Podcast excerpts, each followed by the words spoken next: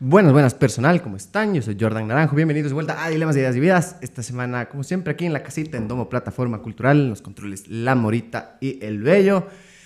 Y, como siempre, estoy con un invitadazo en esta mesa. Esta semana estoy con un rapero, compositor, productor. Estoy aquí con Guanaco en sí, el tío Guani. ¿Qué más, ñaño? Qué mañana, ¿cómo vas, Jordi? ¿Cómo vas, loco? Nada, feliz de estar aquí Qué ya. rico. Ya era hora, creo. Se dio, loco, Dale. qué recho, qué bien. Crossover ahí. Sí, sí, este- Full gente me escribía, haz un crossover con el Guanaco, con tío Guani. No, igual tenía ganas porque siento que es de las pocas oportunidades decentes para hablar de música en el país, entonces Qué rech. sí, que, sí quería venir. Qué buen trip, qué bacán. Vienes manejando desde baños, loco. ¿Qué tal? Ya Desde acostumbrado? baños. Sí, ya acostumbrado, ya es como, como esos manes que manejan desde las afueras de Los Ángeles a Los Ángeles tres horas. Claro. Así.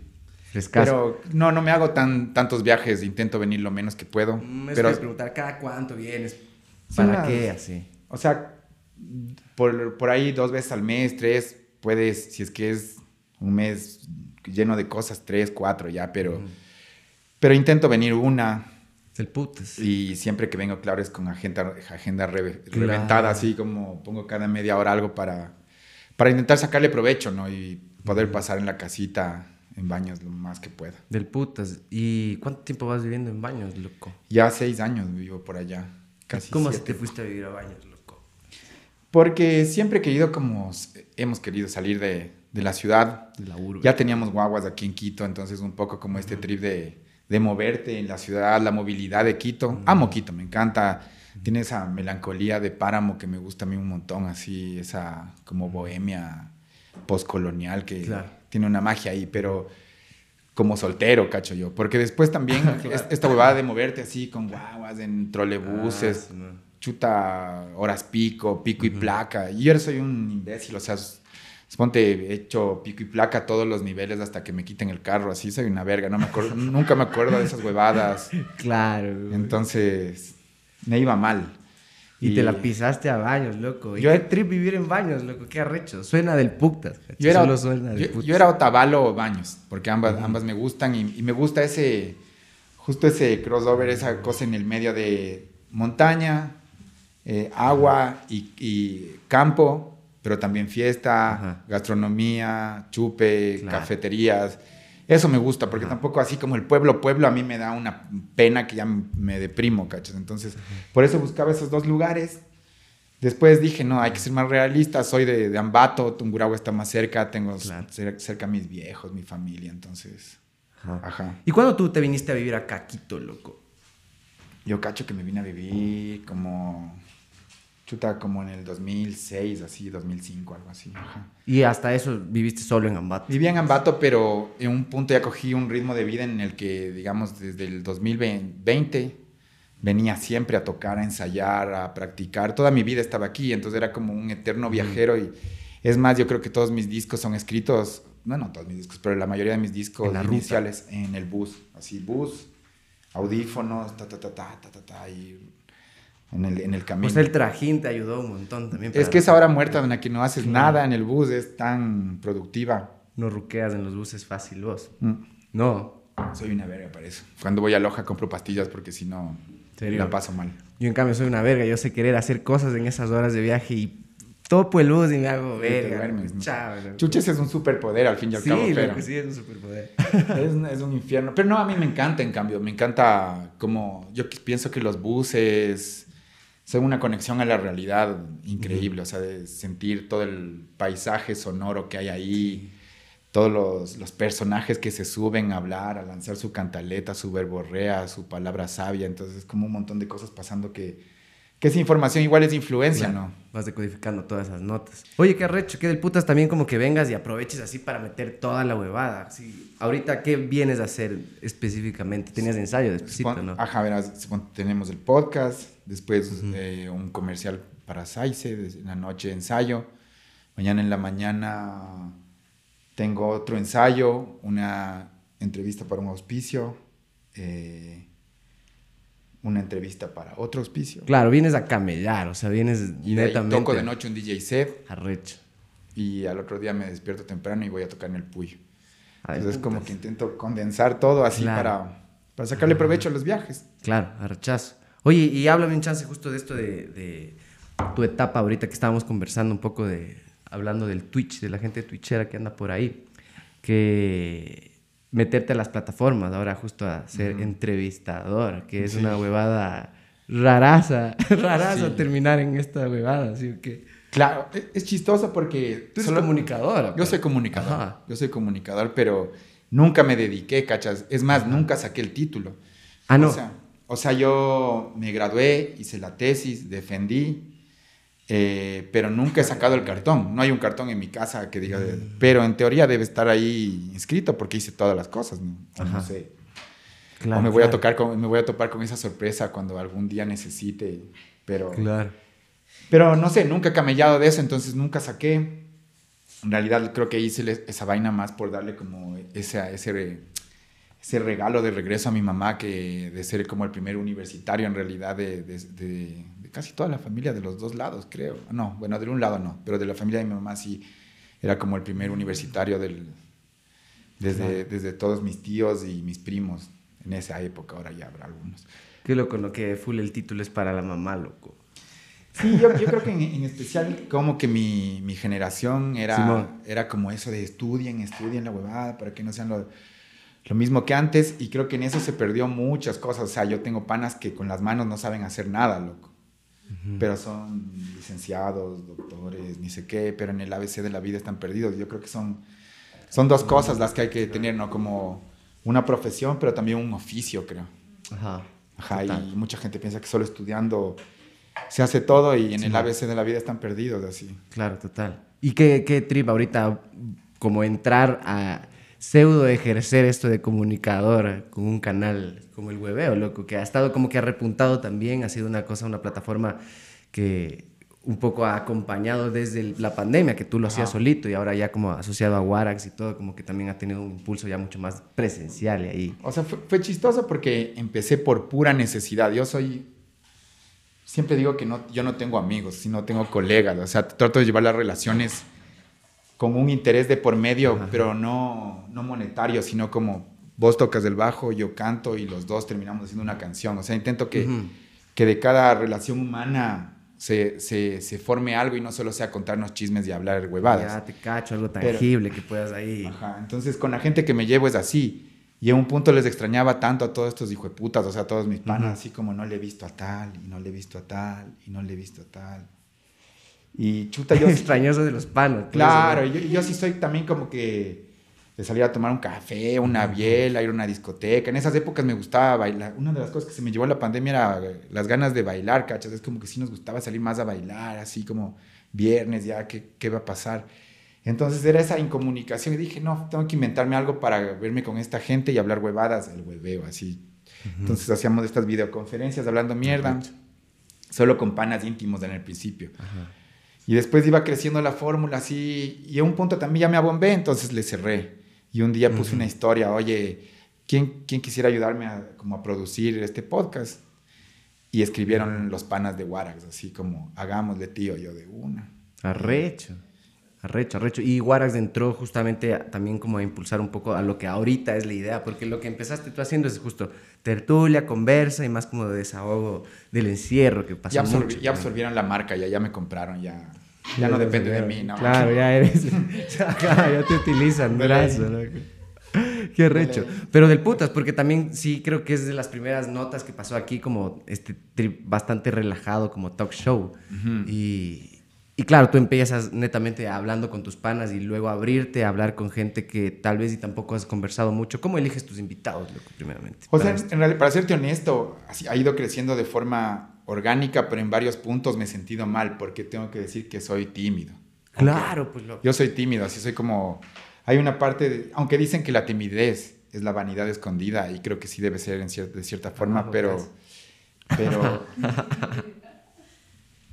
Pero sí, de, una forma es como que hay ratos que yo estaba así renegando, como, no, no, no, ¿cómo le voy a hacer la entrevista? Ese mayo no cacho, así en el 10 minutos antes, así como, y después soy una verga, porque al fin y al cabo esa persona ya tiene una imagen de mí que no caigo mal, creo, y cha, cha, cha, cha, pum, cagándonos de la risa, así llorando de la risa, hablando huevadas.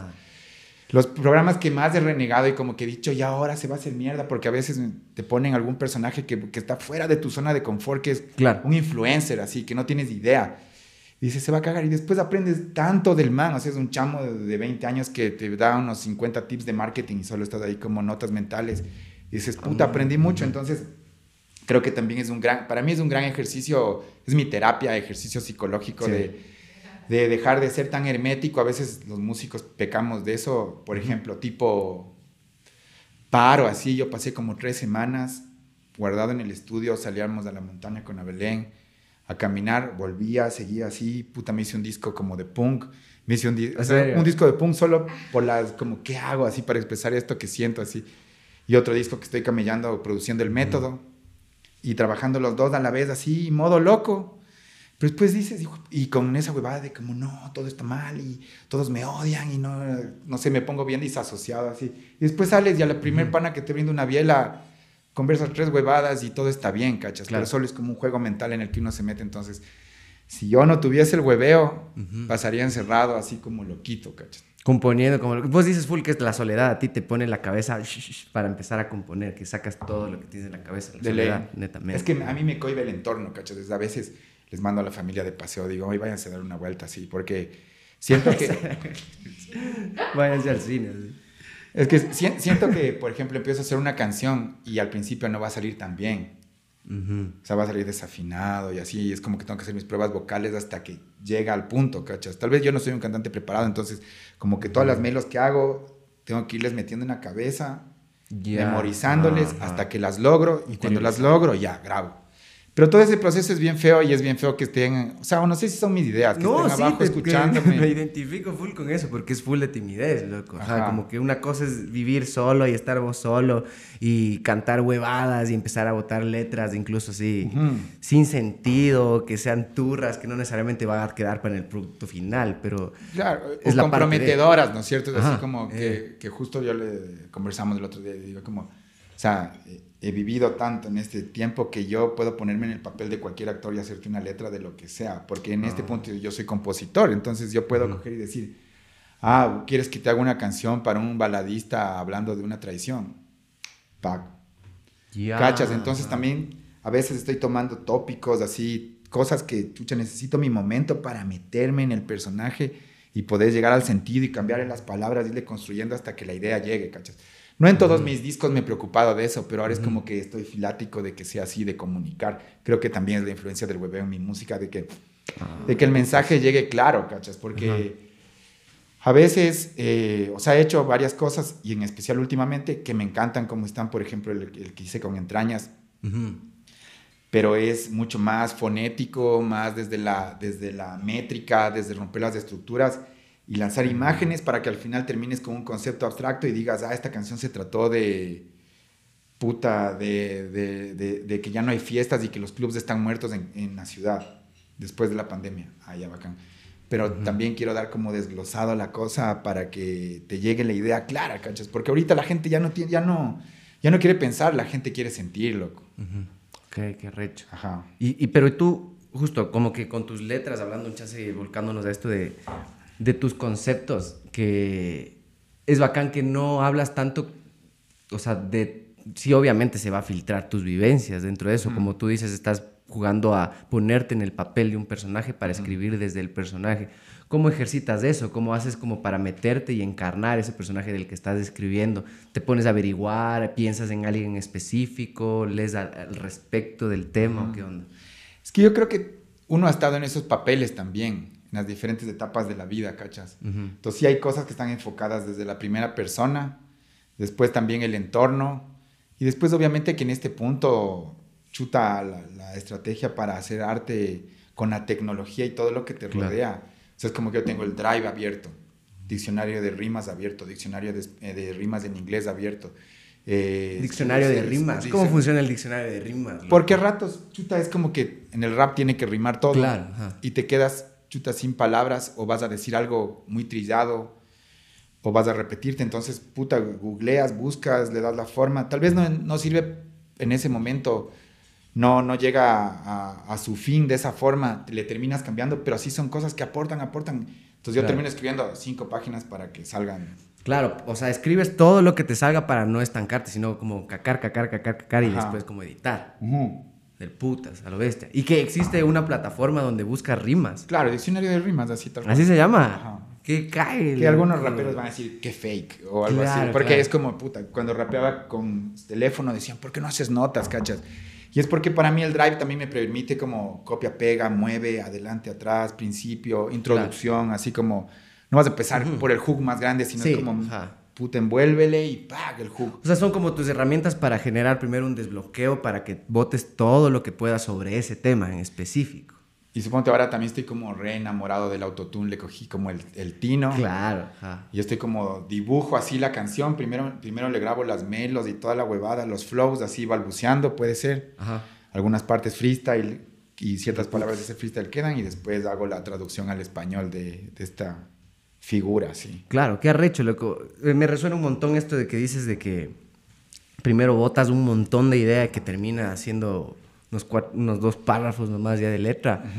Hay, hay justo, un, veía justo en un podcast que hay como estas páginas también como para empezar a escribir ensayos, que vos escribes y tienes como un, un- un tiempo que se va restando y se empieza a poner roja la página si es que paras de escribir y te quedas pensando en qué escribir, ¿cachas? Entonces Para obligarte para votar, obligarte a todo. votar, calas. Entonces, Ajá. lo veo un chance como eso, así como jugar con el diccionario de rimas, como para solo no pararte y no distraerte en el, en el trajín ese que ya no tienes ideas, ¿cachas? Porque ese trajín, justo cuando te quedas sin ideas, te distraes y se hace verga y no continúas la obra. Y, y, y suponte también yo era así como anti-referencias, ¿cachas?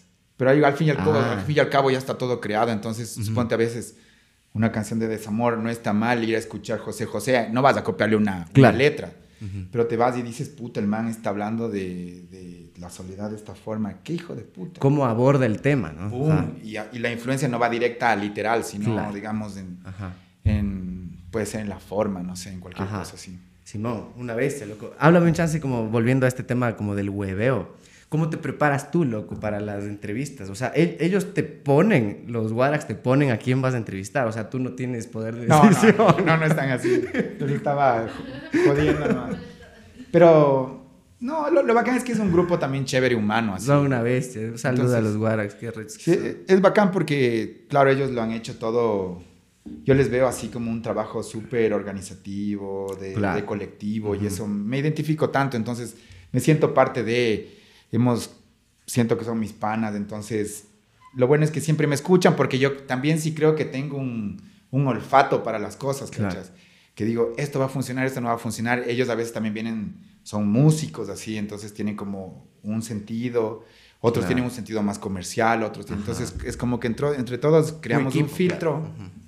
Y lo que va pasando por medio de ese filtro. También nos gusta hacer muchos, así como hacemos gen- con gente que tiene números, también nos gusta hacer podcast con gente que nadie le conoce, loco, que, que me parece que, que hay gente con increíble talento que no se le para bola. Entonces sería absurdo que si somos músicos no le demos cabida a la gente que está intentando hacer obra también, ¿no es cierto? Ajá, ajá.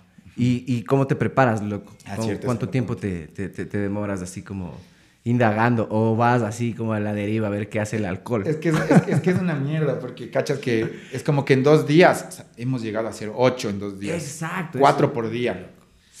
¿Cómo le haces, loco? Sí, Ay, sí, te, te soy sincero, ya me sabe tocar chupar, pero no me doy, no me doy así puta la vieja escuela, sino es como unos tres shots por, por programa y estoy ahí como conversando con todos. Y ya le he cogido cancha, en el último me sentí súper canchero.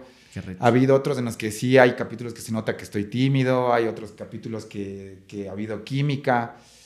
Antes les estudiaba full a los manes, ha habido otras, otros ratos que he dicho, no, no sirve estudiar, así hay que ir a fluir y hace rato.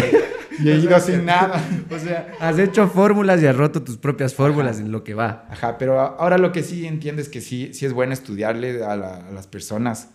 Ahí también eh, muchas veces veo tu podcast para estudiar a los que ya han venido. ¿En serio? Qué ahí le cacho ahí la info. Pero siempre yo intento llevarle como, como por mi lado también, o sea, intentar hablar hue- huevadas. Claro, es lo que ajá. se necesita en el, en el podcast, como si estamos hablando de algo serio, pero intentar, no sé, llevarle un poco a la joda, así. Es, es mi intento Claro, al menos, ajá, que sacar una risa, ojalá se logre, así. Qué arrecho, loco, una bestia. Y cuéntame un poco justo con esto de, de- hablando ya de generar contenido. Ha habido gente que seguramente porque ya has llevado también invitados que vienen de otros sectores, no solo el sector de la música y otros ambientes artísticos. Es foco porque justo se sientan al frente tuyo y la gente que le, le quiere ver a esa persona, ¿no? Entonces también Claro. como que llegan y se filtran a tu música. Entonces es como que empiezan a recién a reconocerte a ti como músico y te empiezan a conocer así, pero empieza siendo el man que le entrevistó a Claro. tal. ¿Te ha pasado eso? ¿Ha llegado O sea, gente? me pasó una huevada, me ha pasado recién unas cosas bien focas, por ejemplo, un día estaba en un parque y pasa un viejito, pero así un viejito en cámara lenta y dice, ¿usted le entrevistó al Miche, no? Claro, ¿no? Y yo le digo así, le digo, Simón, así, cachas. Hoy fui a comprar en, en- en el supermercado en, en Baños y me topo con un chico y dice, ah, dice, y sigue trabajando en la televisión. Qué. Imagínate. Ya. Creo que, creo que es como, como ven la silla, el escritorio, y, claro. y lo vieron en YouTube. Ajá. Tal vez En la tele, claro. Y hoy es que siento que la tele está cada vez más decadente, o es mi idea. Yo me, yo me puse ¿Sí? a ver unos programas así con una iluminación tan hecha verga y huevadas, así que digo, El sonido, loco. claro, y digo, no estamos tan mal, o sea, no, no estamos mal para, para ajá. solo cuatro hippies en un... Sí me cachas, o sea, Simón, con Simón, Guarax estamos reuniendo el equipo en un lugar y ya. Y a veces siento que se ve mejor que algunas huevadas de canales de televisión que son así como dices, qué feo. Entonces, Claro, creo claro, que la ajá. gente se queda en la impresión que estoy en la tele, pero no estoy en la tele, estoy en YouTube. Claro. Cosas por el estilo. Ajá. No sé si se filtre mucho a mi música, ojalá que sí, sería bacán. Creo que sí debe, debe pasar esa relación Ajá. en la que la gente llega por ver una entrevista y se termina escuchando un tema. Espero que sí. Del putas. Y no te, no te ha pasado. Yo te voy a preguntar full cosas que me han pasado a mí, loco. Con A ver. No, mentira. que hay, por, por ejemplo, a mí me, me dolía un montón como un chance, como tenía este miedo de que me empiecen a ver más como el man del podcast que como el man que toca en Trevor, o el man que es bajista y, y es músico, porque soy músico en realidad. Perder la mística, dices. Más que eso, como Porque que en el rock and roll hay la mística, ¿no? Así como los chavos de negro. que- Sí, o sea, más, más que eso, que la mística, yo creo como que en realidad confundan mi labor principal y te vean como el man, el man es periodista. A mí me han dicho periodista, es como ni la verga. Nunca tuviste como ese miedo de que se cruce o que crezca mucho más allá de lo que tú ya has hecho. Puta, en este, en este punto tengo tanta hambre que es como que, qué bueno si crece así, bro. Qué y, que, y que- y si puedo hacer plata de por ahí también, bacán. No me da mucho complejo esa huevada. Así es como comer es lo que quiero. De putazas, una bestia. Oye, y hablando como un poco, volcándonos acá, esta parte como de la...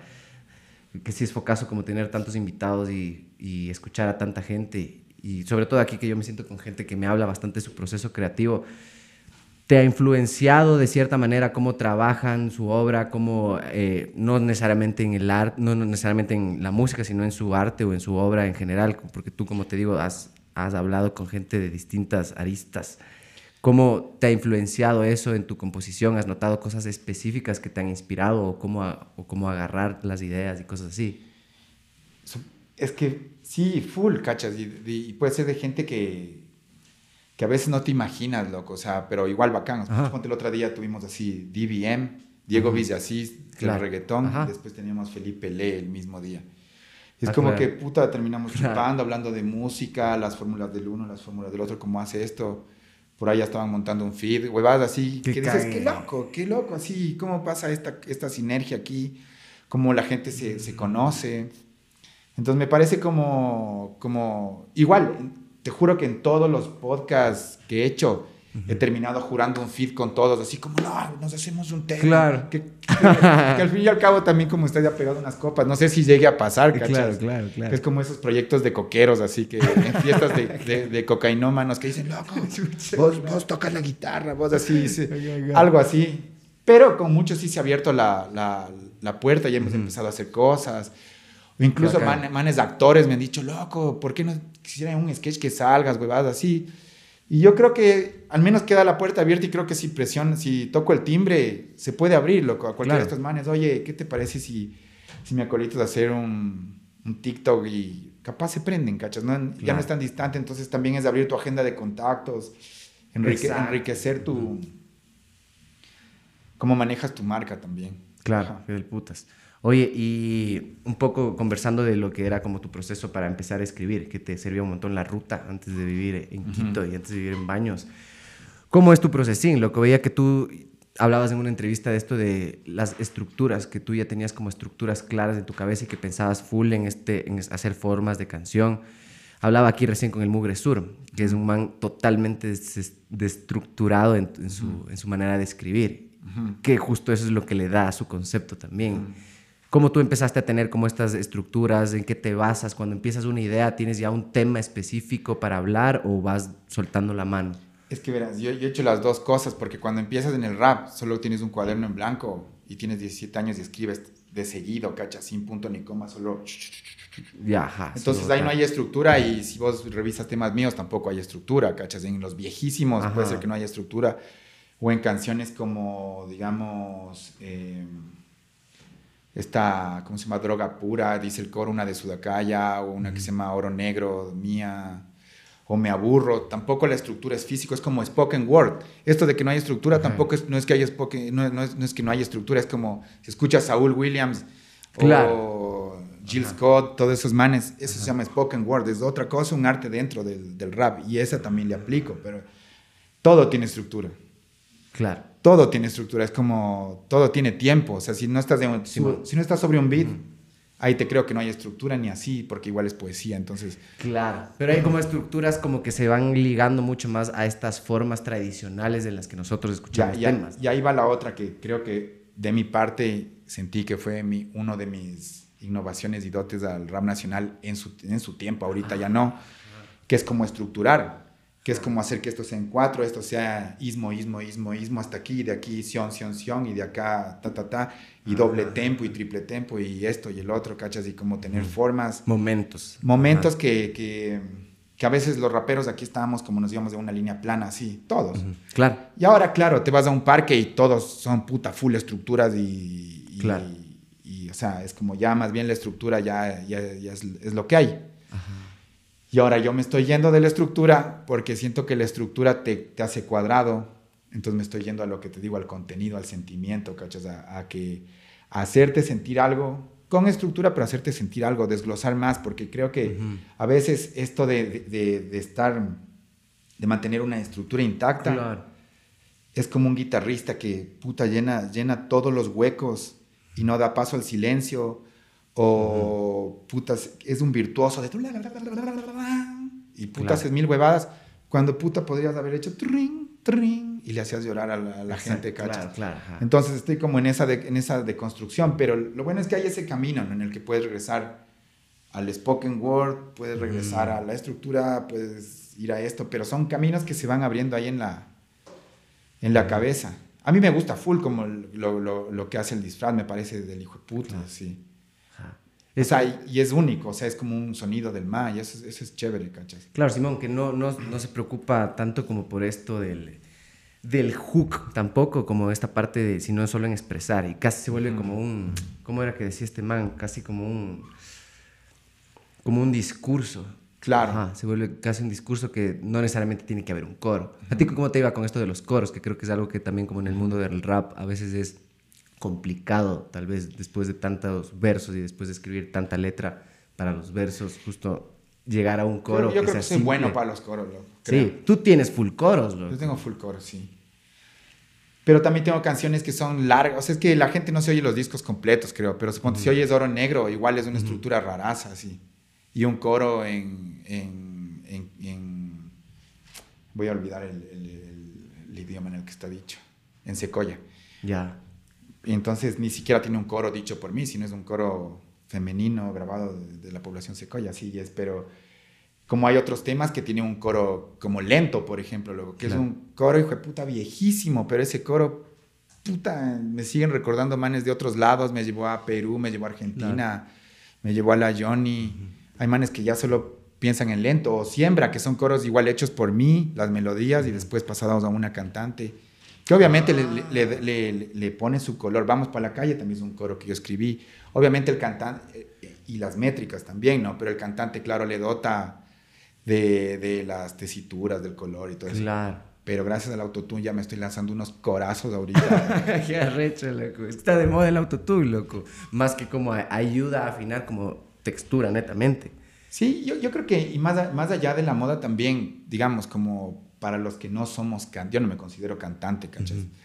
para los que no venimos de esa escuela así académica de cantante, puta, me da el chance de no limitarme, Calas, y no tener que pensar, voy a hacer un fit solo con alguien, solo por grabar un coro, ¿cachas? Ahorita me acaba de lanzar, no es porque yo mismo diga, pero ahí con el método estamos cambiando un par de coros que digo, o sea, hice un tema que a veces reniego y digo, hijo de puta, creo que es demasiado, creo que fui muy lejos así. Pero cada que le oigo me pongo los audífonos digo, puta madre, es buenazo. ¿Cachas? Más allá del género que sea o lo que sea, es buenazo y ya está. Putas. Oye, es eh, eh, justo eso, hablando de géneros, tú eres un rapero que ha estado en varios géneros, como que ha existido una versatilidad de en dónde, de en qué, de qué campo juegas, como que ha sido una ficha que va cruzándose del hardcore al reggae, al mismo hip hop. Entonces, ¿cómo ha sido para ti abordar la composición desde esas, desde justamente esas canchitas, loco. Las abordas distinto, escribes desde distintos puntos de vista, escribes, actúas distinto, tu textura de la voz se vuelve distinta, como justo tú te montabas en un personaje distinto en todos, o en todos eras tú mismo y tratabas de, representar, de representarte a ti más que como estar inmerso a la banda. O sea, creo, creo que eso se da porque yo vine de la, o sea, vengo de provincia y vengo de la época que era más difícil tener una PC que un bajo, ¿cachas? Entonces yo me acuerdo así como que éramos chamos y, nadie tenía una PC para hacer beats, pero queríamos rapear.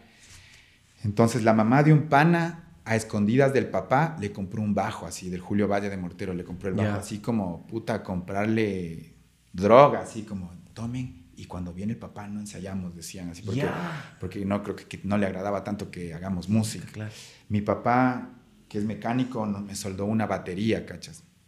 ¿Es fui a un almacén de música con un metro y le tomamos las medidas a todos los tambores. Hicimos la batería.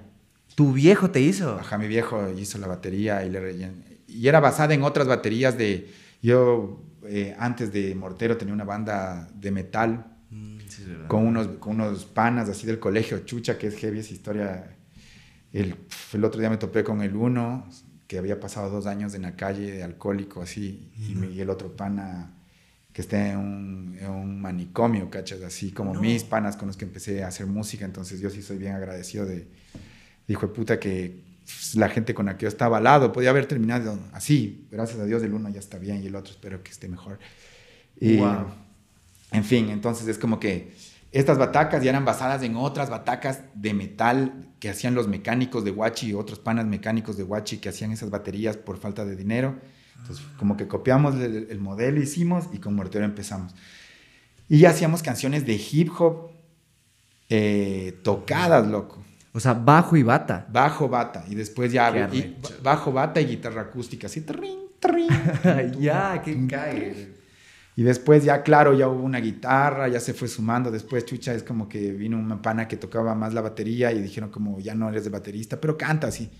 Y yo así como... Yo Tú empezaste siendo baterista. Yo quería ser baterista, de ley. Ese fue tu instrumento cuando empezaste con la música. De ley. Hasta ahora ahí el, un pana me, un pana me regaló una batería para mi hijo y mi hijo, y mi hijo no más toca el piano que la batería. y yo le robé. claro, yo, yo, es como cada que subo las gradas y bajo las gradas, otra vez subo para ni sé qué. Siempre le estoy no soy bueno, pero, pero soy punquero, así, punquero y baladero de... Ah, qué rich. Me gustan las power ballads, así. Qué rich, loco. Y eso, eso es chistoso porque también por la música que escuchas y por los instrumentos que medio quieres aprender, no, no me considero que sea instrumentista, pero por esta gana, suponte, termino escuchando, yo que sé, Machine Gun Kelly, por las batacas, así, ¿cachas? Y es como que después ya me estoy tripeando la letra, después digo, chucha, qué bacán, ya me enamoré de un proyecto que de lejos decía, no, qué rara esa bobada, no me gustó tanto, ¿cachas? Entonces me, ha entrado mucha música como por el uso de la tecnología y de los instrumentos. Me hice DJ, comencé a oír otra música. Me hice productor, escuché otra música, así es como... Entonces, por eso no me he quedado tan tan encerrado así como soy un hip hopper ortodoxo de los 90, solo el rap vale hasta el 93. Nunca pude hacer eso porque he estado estando rodeado de músicos. Es como ya le ves al guitarrista, rock, después reggae, o sea, puta, mamado tanto reggae, rock steady, ska, ragamuffin, dancehall. Eh, Pero si te, si te llegas a empapar del género como para rapear distinto de alguna manera o abordar como la escritura distinta. Claro, claro. ¿No ves? O sea, si, si ponte revisas este que hicimos con el Entrañas, hay un funky favela. eh, o sea, hay, Claro. topo, hay un drill, un funky favela, eh, música afrotrap, así huevadas que son que, están lejos de nuestra latitud, pero, Claro. pero me enamoro de la música y de los flows, así, después intento sacarle a mi forma. Y es la, ¿cómo es mi fórmula? Creo que el hecho de ser limitado y no ser un puto virtuoso, que un polivoces así de karaoke o Ya, esos manes de banda de covers. Entonces, como Claro. que oigo una huevada, obviamente in- intento escucharle, influenciarme, capaz de imitarle y me termina saliendo una huevada bien diferente y ¡prr! Una Solo- simulación. claro. solo creé mi, mi cosa propia y después cuando lo escuchas, solo dices, es del guanaco, loco. Claro. Ujú. Te guste o no, ahí sí ya es otra cosa. Que cague, loco. Una bestia. Y hablando justo de tu inicio en, en la bata, loco. Tú entras por el, a la música por el rock. Entras Claro. pensando en, en hacer rock. O sea, tú no te veías rapeando, no te veías cantando. Es que verás, eran también épocas full de, de cuando, o sea, cuando era chamito, rock y rap. Y en mi barrio estaba así como bien dividido. Como que nosotros éramos más chiquitos y nos encantaba así Vanilla Ice, MC Hammer, Melomanes, Beastie Boys, así como que nos poníamos las camisetas grandes.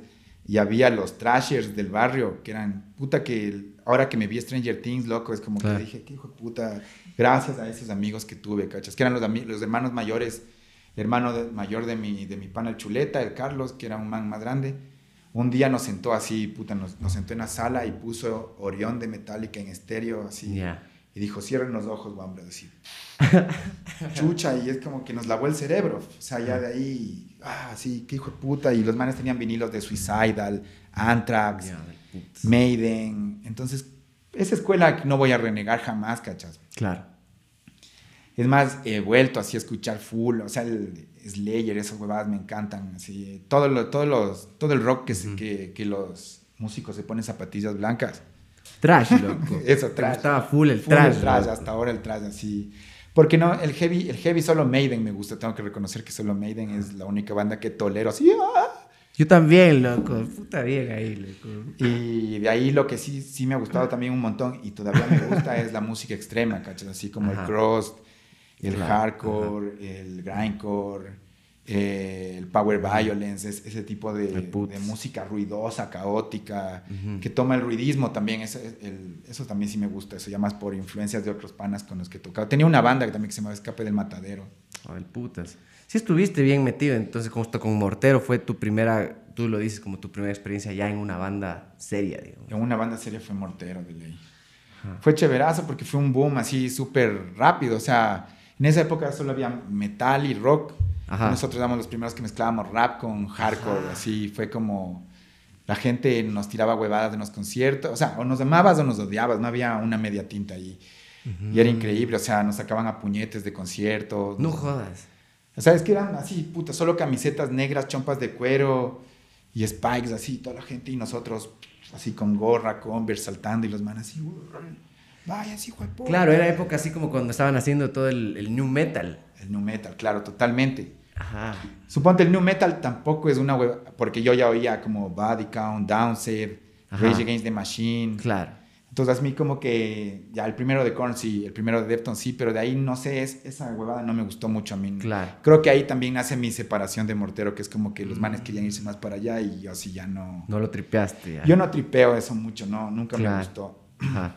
Qué loco que Ni dices. esto Incubus, nada de ajá. eso nunca me gustó. Simón, lo que yo tampoco metí ahí. eh, Justo hablaste de esto de Rage Against the Machine, que también como que no cabe, para mí no cabe en ningún lado, así que no está ni tanto en el rap ni tanto en el rock, así ni, es como raro, no, no le podría catalogar ni como Pero, metal. pero vienen también como claramente del hardcore, o sea, Claro, ajá. por Inside Out y eso, Zack de la Rocha. O sea, Zack de la Rocha es una voz de hardcore total, rapeando, es como Sí. ya el orgasmo. Ajá. Y lo, la otra nota, el funky, ahí es como el sabor Sí. del hip hop, Ajá, es una huevada bien bailable, no es, no es así una cosa así, "Ah", sino Claro. puta, es súper sabor eso. Y de ley les pasaba de, de un lado y del otro. O sea, tú dices como que había todos orcos vestidos de negro y les odiaban por tener sus gorras. Y al revés también. Tal vez los, los joperos les veían a ustedes como utilizar instrumentos y toda esta nota. o sea, no- también íbamos como a colegios femeninos y se armaba un molla, así, huevadas así, ¿cachas? Ya. O sea, pasaba eso. y también íbamos, y también habí- íbamos a, a lugares recontra metal y teníamos fans metal también, o sea, no... Claro. Pero claro, y después es chistoso porque hago otra banda con, con algunos panas de mortero que se llama Escape del Matadero. Con, ese, con esa banda editamos un, un EP en Japón, en, en California. O sea, la banda que más nos gustaba, que se llama Spaz, esa que eran, éramos como Spaz es nuestro ídolo. Mandamos el demo y nos editaron un, un vinilo. No jodas, o sea, lo lograron Entonces, ahí. ese, ese fue mi Puta, primer bien. vinilo. Y ese grupo sí era adredista, ¿cachas? Porque éramos así travestidos, puta, salíamos así con tanga, tacones de tigre, nos besábamos en vivo, los rockeros eran así Sí. como, verga, mucho, mucho, mucho, mucho, mucho, así. Ya. Entonces era como una banda para escandalizar, hicimos como un proyecto para hacerles verga a los metaleros cuadrados. Nos parábamos así en conciertos y era como toda la gente así como, uff, qué denso así. Pero no sé por qué teníamos full fans, full fans mujeres, ¿cachas? Era chistoso, tocábamos y full chicas, yeah. Qué arrecho, loco. Qué foco que full tu carrera ha sido como romper estos purismos también, como primero del metal, después del mismo rap. ¿Cómo fue eso? Justo lo dices en una entrevista, como cuando ya en tu carrera tú empezaste a ver esta, no sé si necesidad o búsqueda tuya de fusionar el, el rap también con otros géneros y empezar justo a irte como a estos lados no, no tan metidos dentro del boom bap, sino ya metidos como con otros, otros ritmos, ritmos latinoamericanos, tal vez hasta con reggaetón, que tal vez en el mundo hip hop es mal visto, ¿va? existe este purismo que es real y sí existe, que a muchos raperos les ha pasado. ¿Te pasó? ¿Cómo fue, fue que lo afrontaste también? Sí, o sea, yo creo que igual va a pasar a la historia como el rapero alternativo, ¿cachas? Claro. Pero, pero que sí rapea bien. Porque, Claro, porque, entre comillas, siempre está como la huevada que si es rapero alternativo es como Molotov, así, ¿me cachas? O es el típico cantante que quiere rapear o el guitarrista que quiere rapear y no le sale así. Entonces, Claro. creo que si ves una buena canción de Bumba Me, así tipo penas, hay estructura, hay, Claro, hay movimiento, es una canción que... Si quieres ver una canción de contenido, escucha Soledad, hay contenido, ¿cachas? Si quieres oír un R&B, está Siembra. Si quieres oír un dancehall, está Vamos para la calle. Si quieres oírte un dembow así denso, entrañas de style, está Ponte Violenta. Entonces es como que sí hay full colores porque yo creo que me aburro rápido, loco, me aburro rápido y... Y justo, no sé, soy, sí soy medio adredista, loco. Así que como que ya me meten en un saco y me gusta salirme así. Me gusta como, Claro. no sé. Me gusta, o sea, yo inevitablemente voy a ser viejo, soy viejo, estoy envejeciendo y no tengo ningún problema para eso. Tengo la madurez para aceptarlo. Pero no, lo que no me gusta es ponerse ese membrete de old school. Esto es Claro. vieja escuela, la real vieja. Y es como que dices, chucha, ya, ahí murió tu música, loco. Ahí quedó ya de pieza de, de exhibición De arqueología. de arqueología. que está bien, respeto también esa huevada. ¿no? Total, porque es memoria, es de donde viene lo que se da después. Sí, pero yo no nací en Nueva York. Claro. Yo no nací en Nueva York en... en- yo no soy nada, yo no estuve ahí en, en la meca Ajá. chupando toda esa huevada. Yo soy un hijo de provincia, de un país. Yo y, he tenido la suerte de rapear en Nueva York con neoyorquinos que, puta, vos ves así una cultura negra. Te quedan viendo como, ¿qué hace este chihuahua aquí, cachas? Claro. Está así solo Rottweilers y un chihuahua ahí como... Claro, loco. el otro día veía una entrevista de esta man, Snow the Project, y decía la man como siendo mexicana, teniendo puta un flow tan cabrón, habiendo grabado con Visa Rap, que aún sigue siendo para ella. O sea, que los gringos cachen que los mexicanos rapean. Es rarazo. Y uno, y nosotros como ecuatorianos somos mexicanos de Nayoni, ¿cachai? Claro. Claro, es como. no Entras al somos- mismo saco, Claro. claro. Yo las veces que he rapeado allá es como que de una. pero también me parece bacán, es como que cuando el rapeado está así lleno de, de la- de- de- gente de todo lado y después como que la. Es raro, la Johnny, la, la gente negra se va para atrás y vienen los mexicanos, los guatemaltecos y se Claro. paran al frente, se sacan la camiseta, por ahí un ecuatoriano y de una representa a la gente, Wow, pero el claro. latineo y es otra cosa. Otro Entonces, flow, claro. Por eso yo me di cuenta como, chucha, si no le meto aquí un sonido eh, que pertenezca, que, que me haga diferente, no voy a hacer nada. Yo no, yo no les voy a ganar a los neoyorquinos rapeando, ¿cachas? Claro. Ni a las neoyorquinas, porque esos manes hablan rapeando, o sea, es como, es, otra huevada. Claro. Entonces, uno hay que, eh, hay, que, hay que viajar un poco nomás pues, para darse cuenta de cómo es la huevada. Ajá. Ajá. E- Eso es justo lo, lo bacán que empiezas a hacer eh, con blasfemia. que es fusionar ya con música ecuatoriana ya en la cara. ¿Cómo fue como esa reflexión tuya? ¿Fue a partir de esos viajes tuyos como de ver cómo empiezan a, a filtrarse las tradiciones del país a donde vas con estos géneros ya más contemporáneos? de, cierta forma yo, yo sí tenía esa influencia desde mi primer disco, Sañimaña, por ahí ya, hay, hay, un bolerito. Y siempre ha habido como esos colores, pero chuta, tocados así con pinza en, en el... Claro. En el raíz es como que ahí hicimos la fórmula con el Muller. Es como nos salió penas, dinero y, y, otro tema que no me acuerdo. Como tres que nos salieron en ese color y dijimos, si nos hacemos un disco solo así, Arrechot, claro. ¿Cachas? Yo le dije, yo tenía una pena, loco, que si hubiese podido cantar bossa nova o pasillo, me hubiese hecho un disco de pasillo, pero no me daba, no me daba la raza, pues entonces dije, ¿cómo es lo más, qué es lo más triste que puedo hacer con, con las limitaciones que tengo y que suene real y ecuatoriano y sin hacer baladas, bro? Claro. Sin bajarle el nivel de, de hardcore a la huevada. Entonces ahí fue cuando, cuando nació el Blasfemia, que también de cierta forma es como el reto de rebasarle a ese disco, pero también la seguridad de que ya hice un disco de esa calaña para mí al menos. O sea, la gente, no toda la gente le entiende de una. Claro. Pero cuando estás en el proceso mental en el que le puedes entender, te das cuenta que sí es una pieza así. O sea, 360, que, que se da la vuelta, que todas las canciones tienen que ver la una con la otra.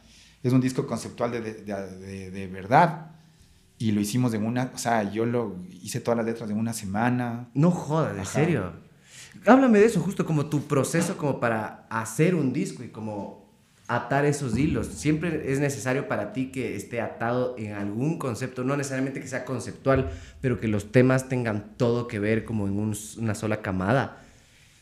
Es que lo que pasa es que con la Belén siempre escribimos los proyectos de los discos antes de de hacer. Ah, ¿en serio? o sea, se redactan así de qué se va a tratar. Sí, todo, todos los discos casi hemos hecho así.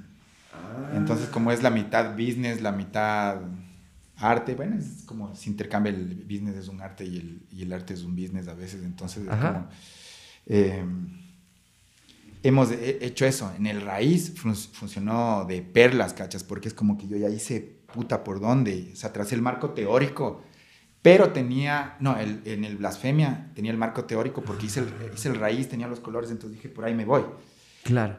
Pero suponte en el, en el cholonización, siento que también sí salió, pero me demoré el triple. O sea, puse como muchas limitaciones, como el disco es de aquí a acá, ¿cachai? Y todos los beats voy a hacer yo en un principio. Hijo, puta, ya me estaba volviendo loco, o sea... Qué cagado, loco. O sea, ponerte la limitación y, y, y que tu cabeza obedezca esas limitaciones para crear, me parece cagadazo. ¿Cómo te fuiste acostumbrando a esa nota, loco? Por lo, todos tus discos han funcionado así, todos. a ver, el raíz, el blasfemia y el cholonización son hechos así, por eso ya les, les llamo la trilogía, ¿cachas? Pero, ah, pero digamos, el raíz empezó así, pero al fin y al cabo fue después lanzar un montón de barajas y decir, ah, puedo hacer esto, puedo hacer esto, esto no me sale tan bien, esto está más bacán, esto sí está chévere, y ya tengo este abanico de lo que puedo hacer, ¿cachas? Porque ahí también me puse metas como quiero hacer un hit, loco y vamos a tener nuestra primera hija y es como, tengo que vivir de esto ya, sí, ya. Qué arrecho, claro, claro. Tengo que o sea, ya no puedo estar en esta banda con nueve pubertos viéndonos la cara si no tengo que vivir de esto o buscarme un camello, así. Por suerte, la Belén también siempre ha sido como, hágale, hágale, vos puedes, vamos, vamos, vamos, vamos. Y así como, ta, ta, ta, ta. Entonces salieron canciones como Vamos para la calle, como Siembra, que son esa estructura hit en tu interior. Claro salieron esta Dinero, Raíz, que es como la, mi huevada pasillera. Eh, y hay también Bomba, hay un montón de cosas. Entonces, apenas es otra pasillera también. Entonces, como que ahí lancé la, la, carta que puedo ofrecer al cliente, ¿cachas? Claro. Después ya en el Blasfemia fue, ya, esto es lo que mejor me salió, vamos a hacer un disco netamente así. Pero es influenciado por el que ya acabaste. Ajá. Siempre te pasa así, como que te influencias en las mismas cositas, como que ya fueron... Me contrapongo también. el putz. Ajá, entonces suponte, acabé el Blasfemia y dije como, del putas, dijiste el disco más triste del mundo, con la música más triste de tu país, pero tu país no solo es de eso, y vos no solo eres de esa, esa faceta. Entonces hay el disco negro, hagamos el disco blanco. Fue así como, como querer hacer eso y Y justo coincidió que me contratan para hacer un documental unos colombianos, loco, girarnos del país. Ay, Simón, loco, eso, ahorita qué bien que me hace acuerdo, loco. Yo me acuerdo de esa huevada porque Ah, los claro, colombianos claro, nos entrevistaron, claro. ¿Qué pasó con esa huevada, loco? Sí, nunca salió. Nunca, Nunca salió. Nunca salió, pero fue el mejor viaje de mi vida. y era un proyectazo, loco. Es como que, verás, esa cosa creo que pagó CNT Ajá. a esta productora colombiana, esa productora colombiana ejecutó. Después eh, le iban a poner ya en rodaje, pero creo que ya no hay CNT Play. Entonces, Ah. entonces tienen que esperar cuatro años para desbloquear derechos de autor y poder utilizarlo ellos, algo así. No, qué estupidez. Pero bueno, en un punto va a salir, creo, es lo que entiendo al menos. Pero ya de forma independiente, creo, no sé.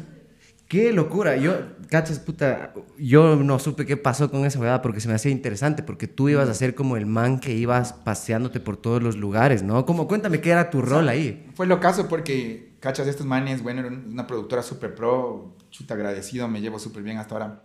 Buena onda, todos los Bueno, manes, bueno, una bestia, este man del Jonathan es como un director pro y cogió y contrató todo lo que debía de Ecuador. Entonces cogió un guionista que era el Juan Mullo, no sé si le cachas. Sí, sí, sí, sí. Juan tre- tremendo musicólogo, así, arqueólogo musical, antropólogo, así. Entonces el man, puta, tiene el panorama de la música ecuatoriana. Y yo queriendo hacer un disco de, con música del Ecuador, ¿cachas? Entonces nos íbamos, bueno, esta es la, la comunidad de Salasaca, aquí está el maestro Mayu, eh, que es el que hace los tales instrumentos, de comunidad en comunidad yendo, y yo con mi sampleando, cachando, dándome la vuelta.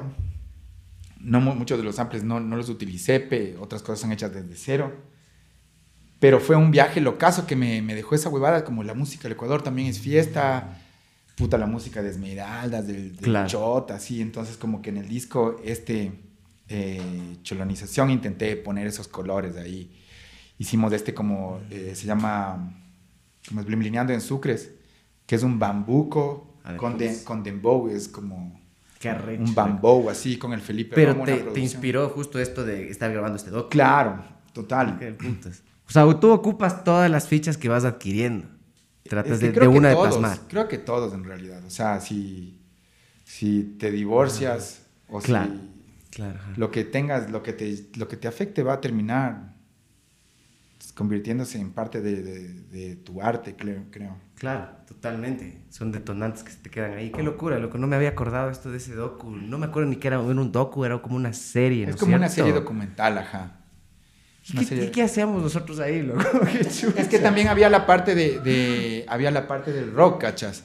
Ah. O sea, es como que había todos los géneros tradicionales, ancestrales, y había la etapa del hip hop, del rock, de, de así como las cosas hechas en Ecuador. Pero giraba alrededor de vos, como vos No, no, al revés. Yo giraba alrededor de ustedes, ¿cachas? O sea, los protagonistas del músico y yo el hilo conductor como... Hoy estamos en la comunidad de Peguche, son las 5 de la tarde. y el, Eras el host. el host, el host, el host. Que cae, loco. Qué Simón. putas. eh, Parece como ya un, eh, no sé, una premonición de que ibas a ser host del hueveo. Es que sí he hecho algunas cosas de esas.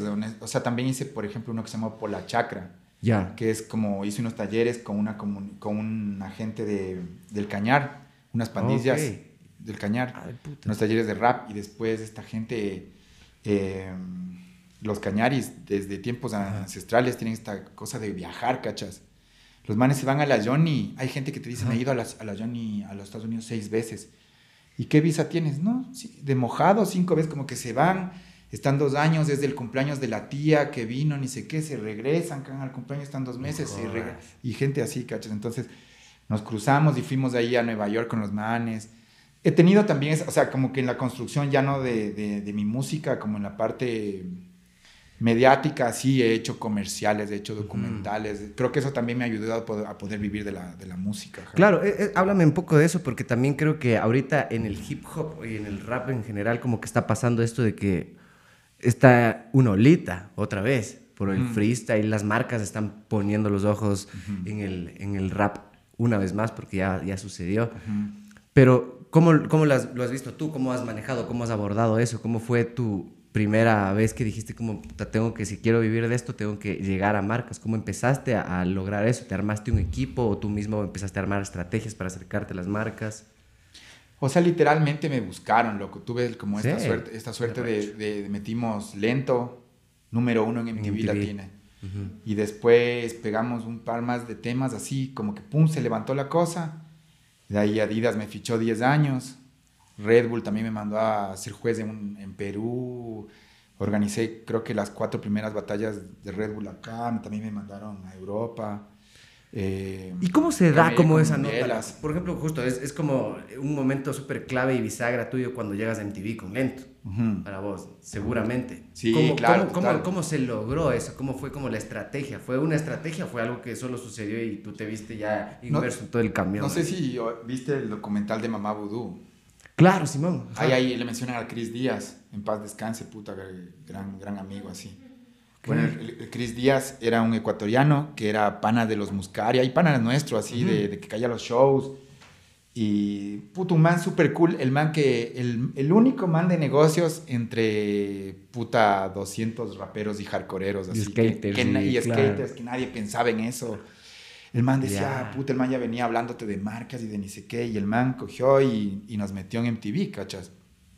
O sea, el man, el, el- el man camelló en MTV. Dijo, oye, estoy de... ¿Qué más guanaco? Estoy de programador de, de MTV, así que si quieres mandar un video...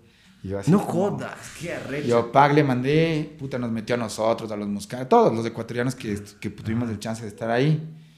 Eh, capaz a unos les habrá servido más, a otros menos, porque, digamos, si eres popero, el rango, puta, competir con Paulina Rubio, medio cagado. Claro, claro, claro.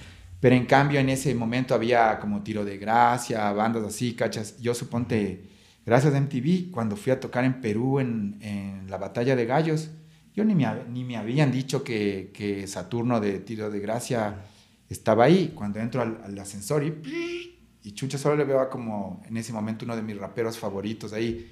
Y el man me dice, me, me, me dice, lento, mira cómo ¡No! va". Puta, Yo así, y claro, el man es la persona más sencilla y buena onda del mundo y así Qué como, arrecho. ¿qué más, huevón? ¿Cómo estás? Que ni sé qué, hermano. Que ni qué le vamos a pasar brutal. Yo así, oh, y ya pana del man, así, habitación con jacuzzi, puta después viendo rapear ahí una huevada. Entonces, lindazo, así como que un, un momento cumbre. des- de- ¿cachas? Claro. Después de eso, o sea, el- eh, ahí te digo como la medición del poder de MTV. Después de eso, yo hice una gira de ocho fechas en Buenos Aires y uno de esos shows, eh, igual no sé, creo que manejábamos mucho menos del internet, ¿no? Así como mail, MySpace, no sé. Claro.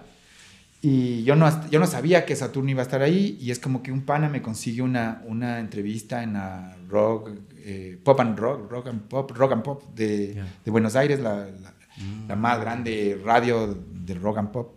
Y voy y el que me entrevis- entrevistaba era Dante Spinetta, loco. Yo entro No así jodas, qué y Dante Spinetta así como, puta hermano, que ni sé qué, que bla, bla, bla. Y como, oye, hoy noche tocamos con Saturno en, en Niceto Club, cáele, toma tickets así, después puta con Saturno, con Dante jodiendo ahí, o sea, creo que el MTV en ese punto era el equivalente a ahorita decir tengo puta 4 millones de views, De views, claro. algo así, no sé. Ajá, ajá. Wow, loco, qué increíble. Y, o sea, esa fue la puerta para que tú empieces a camellar con marcas. Las marcas ya empezaron a llegar netamente porque vos estabas en MTV. Creo que fue un, fue un poco después, fue en el, fue en el, en el, en el, yo creo que en TV sirvió, pero fue en el raíz que metimos siembra y vamos para la calle también número uno en varias radios nacionales, loco. O sea, como que en varias radios nacionales esos temas hasta ahora les dan, cachas. Y he sacado miles de huevadas nuevas y no les paran bola, o sea, porque esas son las que pueden sonar en la radio, asumo. Claro, ajá. Pero le siguen dando y en esa época salió esa huevada y fue así como que como que llamaron, o sea, igual también la suerte, ¿no? Yo creo que también es suerte. Por ahí en, en lo de Adidas, cachas, un pana había estado un pana había estado en una reunión en la que decían como sí deberíamos trabajar con Fausto Miño para que sea imagen de Adidas y el man había dicho así como no cómo vas a pensar en eso así como él tiene que ser un rapero o, Claro, o un- o algún man así ay qué raperos hay como este o este o este así. Y ahí como que los manes ah sí no sí debería ser igual lo, buen, lo bueno de, de- de Adidas era que todos revisaban desde Alemania ¿cachas? o sea desde Panamá que era la central Ah, de putos. entonces es como que por lo menos había esa, esa regla de que en chucha no, no me iban a cambiar por Sharon en paz descanse todo bien, pero Mm. si me cachas como, Claro, que, claro, claro. como que sabían cómo- por dónde querían dirigir la marca, eso. Qué el puta, loco. Qué, qué poco, o sea, sí puede ser adjudicado a la suerte. También sí crees full en la suerte tú, de las cosas que te han llegado a pasar. O sea, yo, creo que hay ese momento espacio que, que, que sucede. Y una cosa es que a veces la suerte pasa enfrente tuyo y la agarras o no, pues. Entonces es como también tener el conocimiento, la actitud y los huevos para lanzarte. Y el tiempo de haber estado en eso mismo, ¿cachas? Claro. Haciéndolo. Claro, claro, claro. Yo veía justo un podcast de Joe Rogan que habla con, con este man de la lucha libre que de la WWE, el Undertaker. Que el man, puta, es una estrella de esa huevada, ¿cachas? Y el man para llegar a esa nota estuvo como ocho meses sentado en una silla que era justo el, el dueño del canal y todo, y el man estuvo sentado, sentado, sentado ocho meses hasta que fue un man y le dijo como que tú has estado sentado aquí ya varios meses, ¿qué, ¿qué haces tú? ¿Qué onda? ¿Por qué estás aquí? Y el man le pidió la oportunidad y ahí como que cacharon y claro, es como estar pescando totalmente. Claro. ¿Tú crees que estuviste pescando, pescando? O sea, por ejemplo, yo te digo así, yo de los, de lo, cuando empezamos Mortero, de los 17 a los 22, yo no chupé. Solo fumé weed y ensayé de lunes a viernes todos los días, loco, con mis panas. De lunes a viernes todos los días. La gente estaba chupando en, en jodas, en discotecas, en huevadas, y nosotros estábamos fuma, tocando. Eh, sí íbamos a fiestas, sí jodíamos, pero era, no sé, loco, estábamos como adoctrinados por nuestra huevada. Y creo que es cuando te mantienes en el juego, creo que lo que tú dices, vas a llamar también, ¿no es? No, no sé si llamarlo suerte, ¿no? Pero sí a, a ratos pasa, o sea, puede ser también suerte desde que naciste en un hogar en el que, chuta, así, eh, vienes de, de- de clase obrera, en el que tienes un papá mecánico, una mamá ama de casa, pero sí tuviste para comer, loco. Sí fuiste a un colegio particular, a un fiscal, a una universidad pública. O sea, de alguna forma sí, algo venimos privilegiados Por también. suerte, que claro, Estar, que, ajá. que estar en cero, en menos cero, ¿cachas? Puedes empezar la, la batalla desde cero, pero empezar menos cinco es más cagado, ¿cachas? Claro, total, yo también creo lo mismo, que la suerte es, la suerte se da en realidad desde donde naces, de ahí todo lo demás tú construyes con mérito también, Sí, sí, sí. total. Totalmente, sí. Y, y justo, hay mucha gente también acá que lo veía, que tú hablabas en, en- en una entrevista que aquí pasó esto de que en el hip hop se hablaba hasta mal del otro man que estaba haciendo hip hop y si le iba bien, a cagarle porque le está yendo bien, porque ha logrado esto, porque nació en esto, porque... y adjudicar cosas para justificar el por qué uno no está en esa posición. ¿Te pasó eso porque tú te volviste comercial y rebasaste esta parte del underground? Claro, es que yo, eso es lo que sí le agradezco yo súper full al hip hop, es que yo he estado desde el noroccidente, desde Pizulí hasta Quitumbe, Ciudad de Ibarra, me he rapeado en todos los barrios de Quito, ¿cachas? Que muchas bandas indie no, no pueden decir eso. Claro. Entonces he rapeado en, en barrios, en guetos, en Guayaquil, en todo lado, ¿cachas? O sea, esa labor de rapear en el barrio la he hecho, la sigo haciendo cuando es necesario. Pero también llegué a un punto en el que decía, loco, estamos aquí, 300 personas, sonando en mono, con un solo micro y rapeamos dos. Es como ya un año, pero ya vamos cuatro así. Claro. Entonces yo quería otras cosas también. ¿cachai? Ambición, ¿no? También. Ambición. Sí, esa sí soy bien ambicioso, pero no Ups. una mala ambición.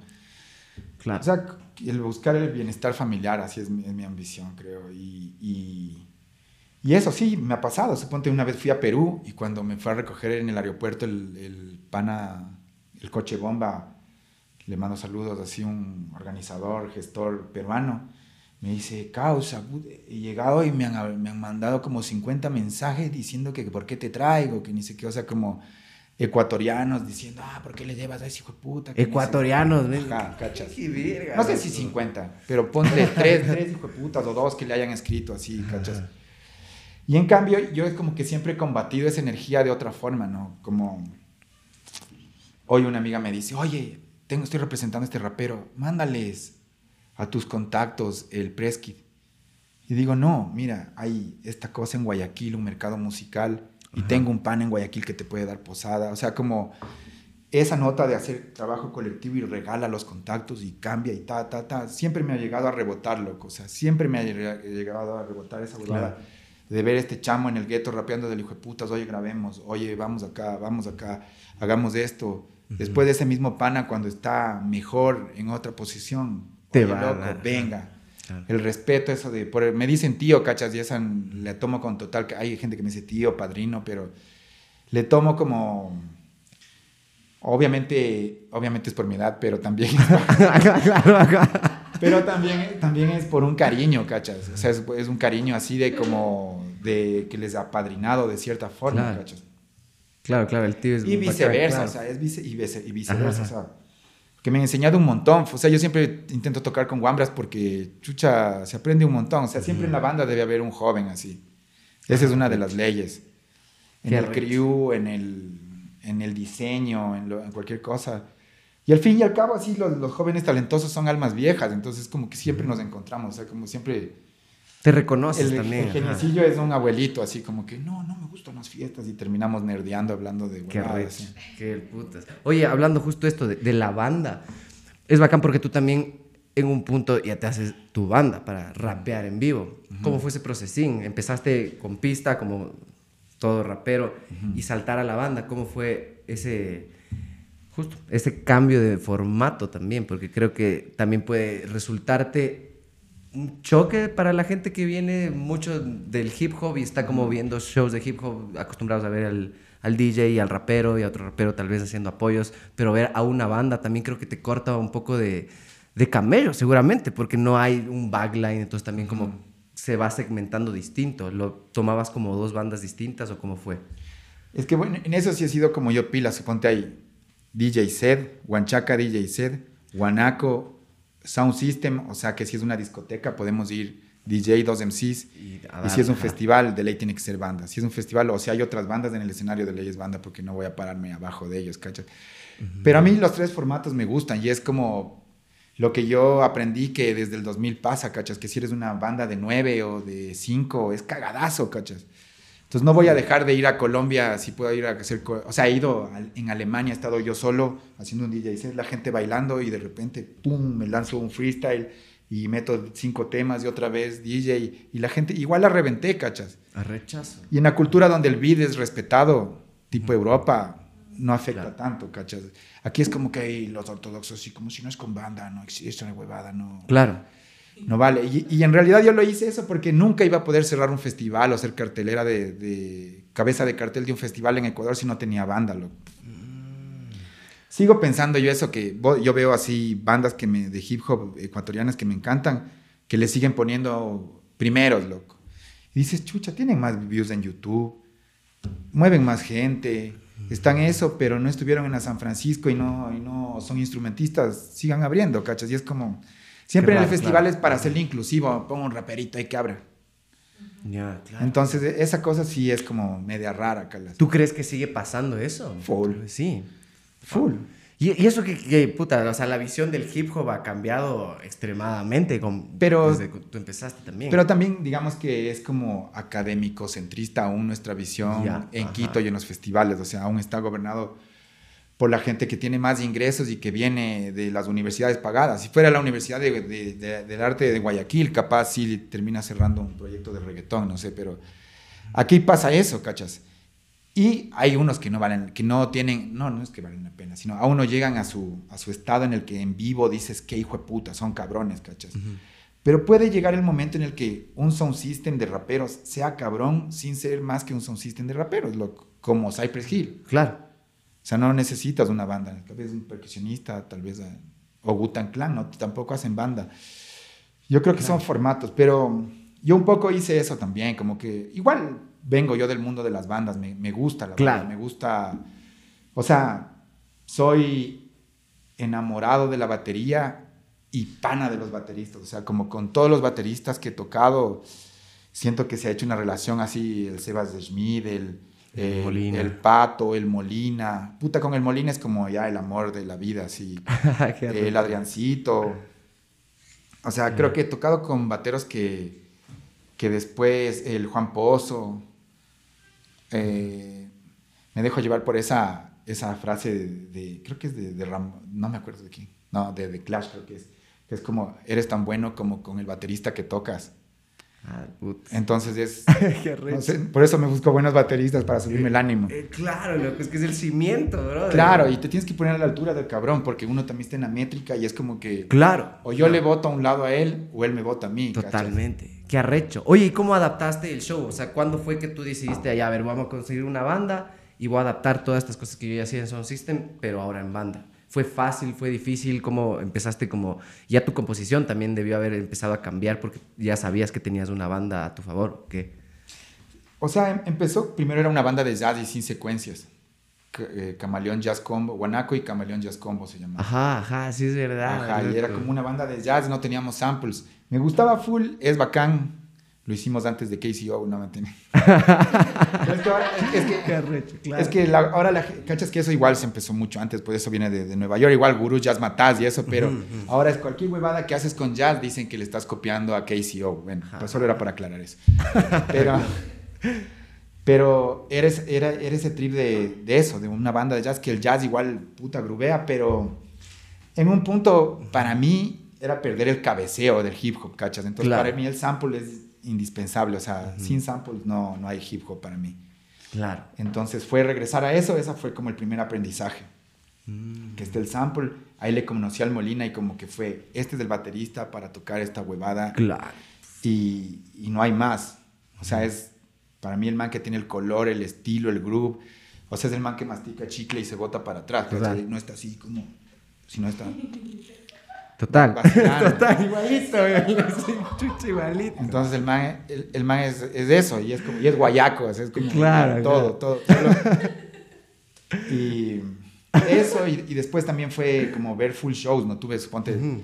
el chance de, de igual me fui a tocar en Nueva York y después me fui a ver en Atlantic City Ah. Snoop Dogg, ¿cachai? Y dije como, Ya, de putas. como, claro, para los panas de la Johnny es como, ¿para qué vas a ver Snoop Dogg? Esa huevada vendida para mis panas que son recontra indie, así, underground, así. No, No querían- no me querían acompañar. Pero sí tengo mis panas raperos de allá y me fui con los manes y es como que verga, loco. O sea, es como, chucha, hay muchas huevadas por hacer, muchas cosas por hacer. Y ahí también fue cuando, ahora el show no solo somos la banda, sino también es del cuerpo de baile, ¿cachas? Claro. Las Maitres Dance, que también es un honor que estén con nosotros porque ellas vienen del grupo Ochun, ¿cachas? Que Ajá. es como el, el grupo de música afro más importante del Ecuador, sin duda. Claro. Hijas y sobrinas de Limber Valencia. Ujú. Entonces, para esta, esta- que esa familia esté ahí, ya para mí es como, wow, o sea, tenemos el grupo necesario para que estén aquí, Dios bendito, así. Qué arrecho, pero son reflexiones que tuviste de ver shows de afuera para traer algo para acá. Yo creo que es, es lo que yo le llamo olfato, al fin y al cabo también Ajá. ha sido como ser un melómano denso que escucha miles de huevadas y al fin y al cabo coges de aquí, de allá, de acá y Ajá. que nada, está, todo, todo ya está creado, entonces... Claro, totalmente. Qué arrecho. Oye, y tú también haces beats. ¿Cómo fue como que tu entrada para empezar a hacer beats? ¿Fue para ti? ¿Fue para alguien más? Primero empecé a, a hacer DJ, a DJsear así, de la forma más básica y arcaica. Y el mundo del DJ que es, creo que es de los mundos más asquerosos que existen, o sea, lo tengo en el- ¿Por qué? Porque- Porque el, cole- el colegueo de los DJs, o sea, no sé por qué los DJs tienen como un ego bien hecho verga. No jodas. O sea, ya. como me atrevo a decir que el 95% de los DJs tienen ese ego así medio huevas, que es como, tocas en vinilo, hay los que tocan en vinilos, que es como una Ah. raza superior, de ahí los de que tocan en tornas, Ajá. de ahí los que tocan en controlador, los que tocan en computadora, los que tocan en celu. Y, y- y sobre, y sobre todos ellos los que producen, ¿cachas? Y es como razas, así como, ay, ¿qué, ¿cuál es tu tornamesas? Y a veces siento que es como también un poco querer tapar que no son músicos, ¿cachas? Muchos no son músicos que crean, sino solo dan play a temas. Ajá. Entonces como eso creo que crea ese ego.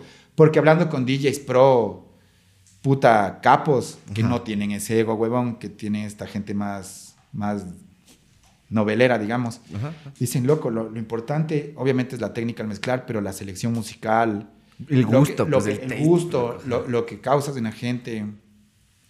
Igual hablando con productores de música electrónica, tesos, así, como puta, si lo haces en una laptop o lo haces con un cinte de un millón de dólares, o sea, ¿qué Es haces? El gusto, ajá. Entonces, para mí va por ahí que, bueno, apre- aprendí como a, a DJsear. Eh, no es algo que me, me- me considero DJ, así no me pongo esa etiqueta, pero, pero me gusta eh, como, como mezclar la música que me da la gana y, y causar que la gente se tope, ¿cachas? En una época que, la, que está mal visto ya toparse, que es como, o sea, que la gente no quiere el contacto físico Ajá, ajá. en algunos lugares. A mí lo que me encanta es que eso, que la- hay unos ratos en el DJ set que yo veo que la gente se comienza a besar y ya comienzan a sacarse la puta y así, es como bien sexual mi, mi, mi DJ set, ¿cachas? Mm.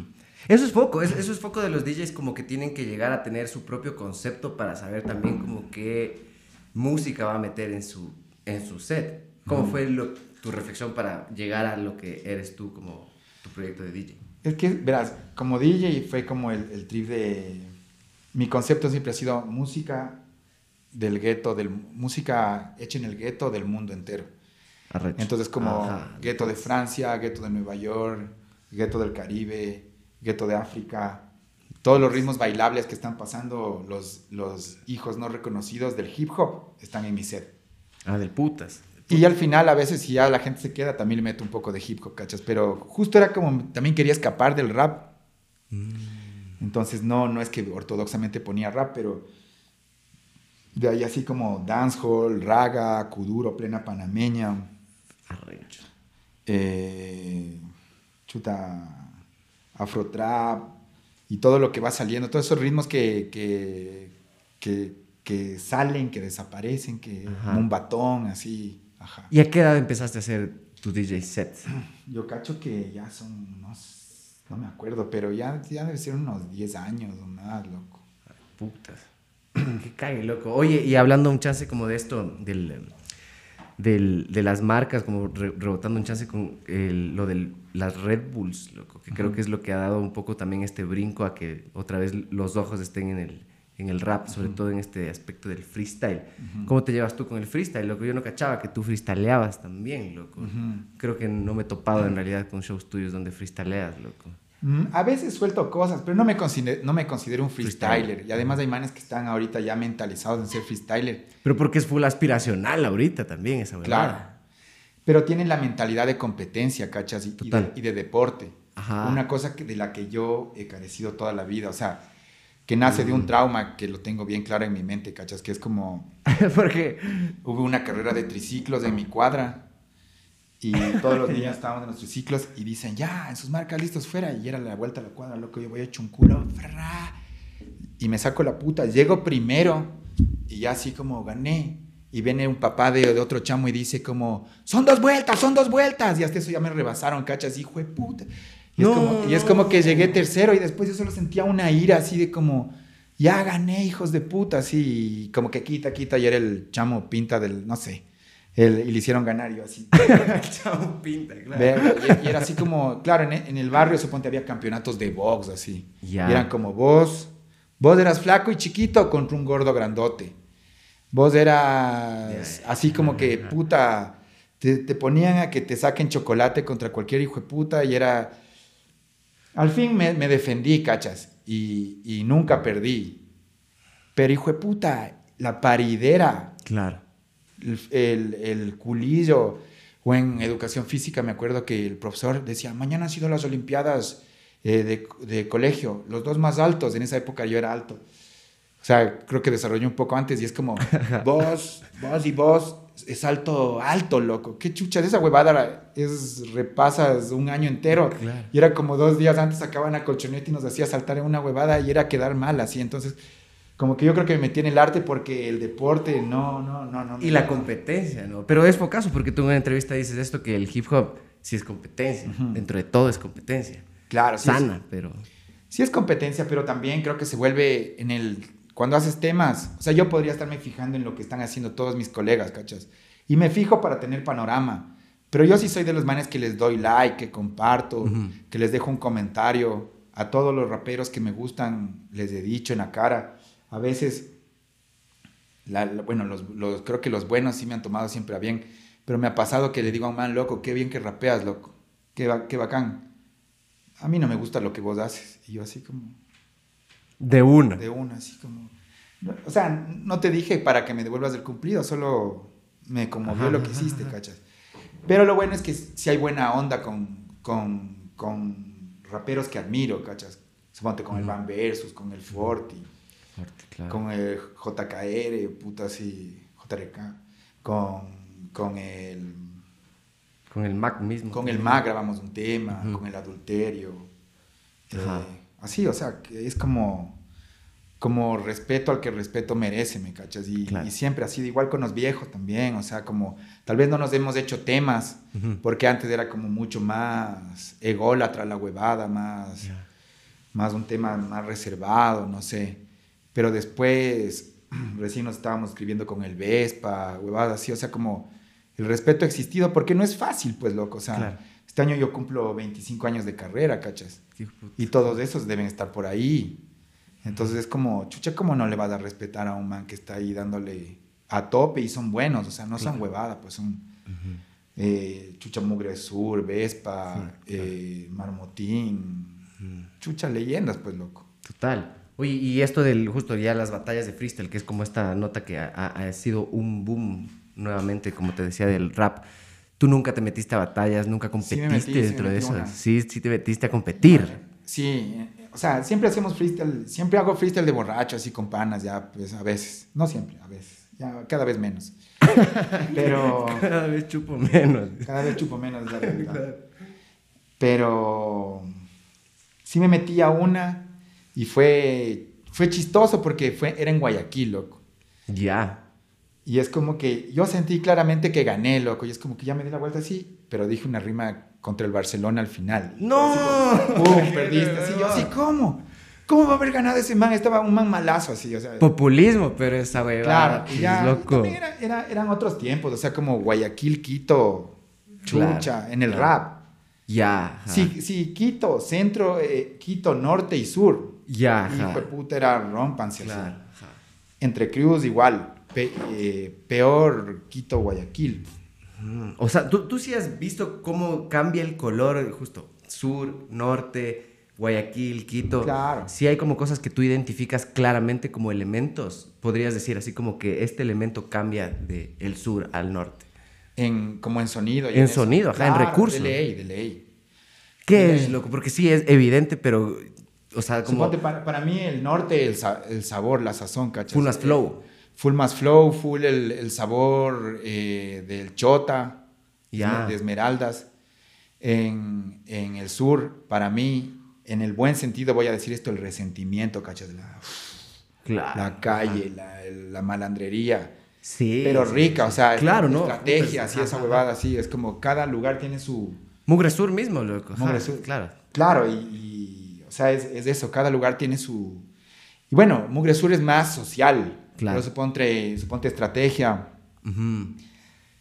es eso, así la malandrería, la huevada. eh, el, por ejemplo, así una anécdota, el, el atarbante que fue como de tales y cuales de los que empezaron la movida del sur, el hermano mayor de los de estrategia.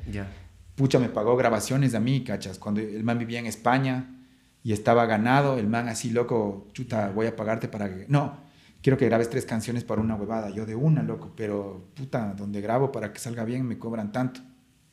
Ya, pásame, te paso un Western Union, así, paga.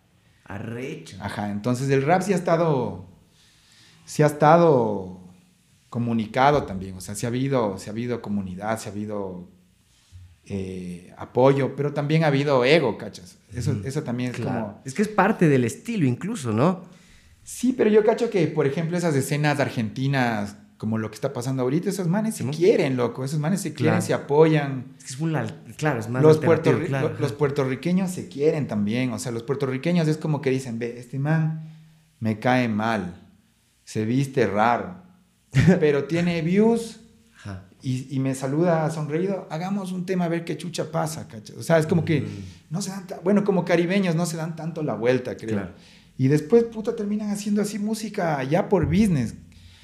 No digo que lleguemos a eso, no sé si, si que sea, pero sí creo que es como en este rato, en vez de creerte la estrella, creo que está bacano como hazte un fit con este man, un fit con este man. Y ahorita que es el tiempo de los singles, andas Total. sacando, sacando, sacando. Ajá.